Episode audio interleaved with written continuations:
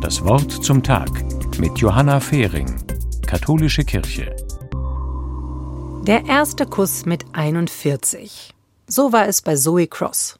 Heute ist sie 46 und küsst öfter. Sie hat jemanden an ihrer Seite, mit dem sie sehr glücklich ist. Das sah für sie lange nicht so aus, denn Zoe Cross sieht anders aus. Sie ist mit einer Gesichtslähmung auf die Welt gekommen. Ihr Gesicht wirkt verschoben und sie kann die Lippen zum Beispiel nicht schließen.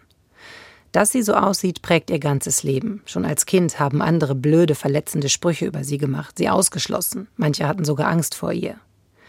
Das hat sie natürlich eingeschüchtert und bis heute muss sie sich immer wieder heftige Bemerkungen gefallen lassen.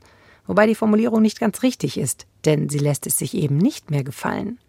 Zoe ist eine starke Frau, eine Kämpferin.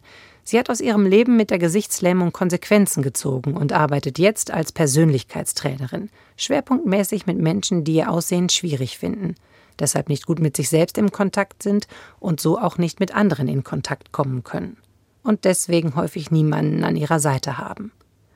Um Liebesbeziehungen geht es nicht nur, aber es ist eben auch ein großes Thema in ihren Begleitungen.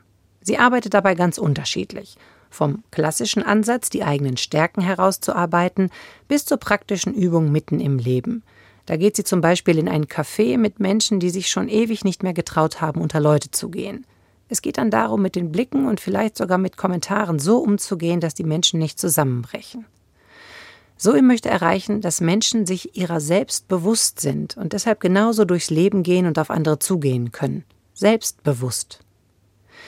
Zoe Cross macht Menschen stark. Und das finde ich stark. Die Thematik ist mir nicht ganz fremd. Ich trage Kleider in großen Größen und ich musste erst älter werden, um mich wirklich körperlich frei zu fühlen.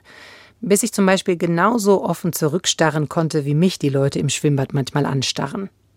Deshalb finde ich es gut, was Zoe macht. Sie sagt, ich will Menschen das Gefühl geben, dass sie in Ordnung sind, so wie sie sind, dass sie wertvoll sind. Jede Person ist es wert, geliebt zu werden. Johanna Fehring aus Baden-Baden von der Katholischen Kirche.